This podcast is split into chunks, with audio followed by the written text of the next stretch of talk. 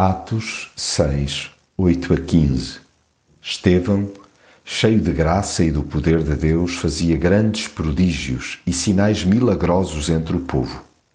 Entretanto, apareceram a discutir com Estevão os judeus da sinagoga, chamada dos Homens Livres, com os que tinham vindo das cidades de Cirene e Alexandria e das regiões da Cilícia e da Ásia mas não conseguiram contradizer Estevão, devido ao espírito de sabedoria com que ele falava. Instigaram então algumas pessoas para dizerem: Ouvimos este homem falar contra Moisés e contra Deus. E excitaram o povo, os anciãos e os doutores da lei. Depois apareceram de surpresa, agarraram Estevão e levaram-no ao tribunal. Apresentaram falsas testemunhas que declararam: este homem não faz outra coisa senão falar contra o nosso santo templo e contra a lei de Moisés.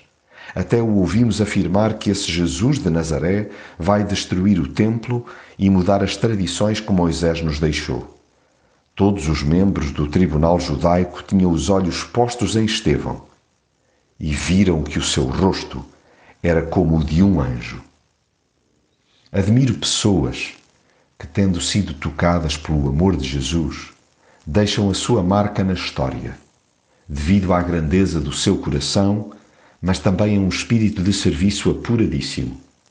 Por onde passam, é notório que caminham com Deus, tal o impacto de cada ato cheio de graça e poder. Por maior que seja a oposição que lhes movam, não podem resistir à sabedoria e ao espírito com que falam, até porque os seus atos, entre o povo, conferem-lhes autoridade servos fiéis apelam a mudanças espirituais independentemente das estruturas humanas envolventes. Vêm para lá de espaços físicos, vislumbrando toda a extensão do reino de Deus. O que lhes importa é que Jesus seja realçado. E isso, claro, sobrepõe-se à manutenção de costumes legalistas. E mesmo que distorçam o que transmitem da sua parte, uma coisa é certa Sempre que os fitem, verão as suas caras como o rosto de um anjo.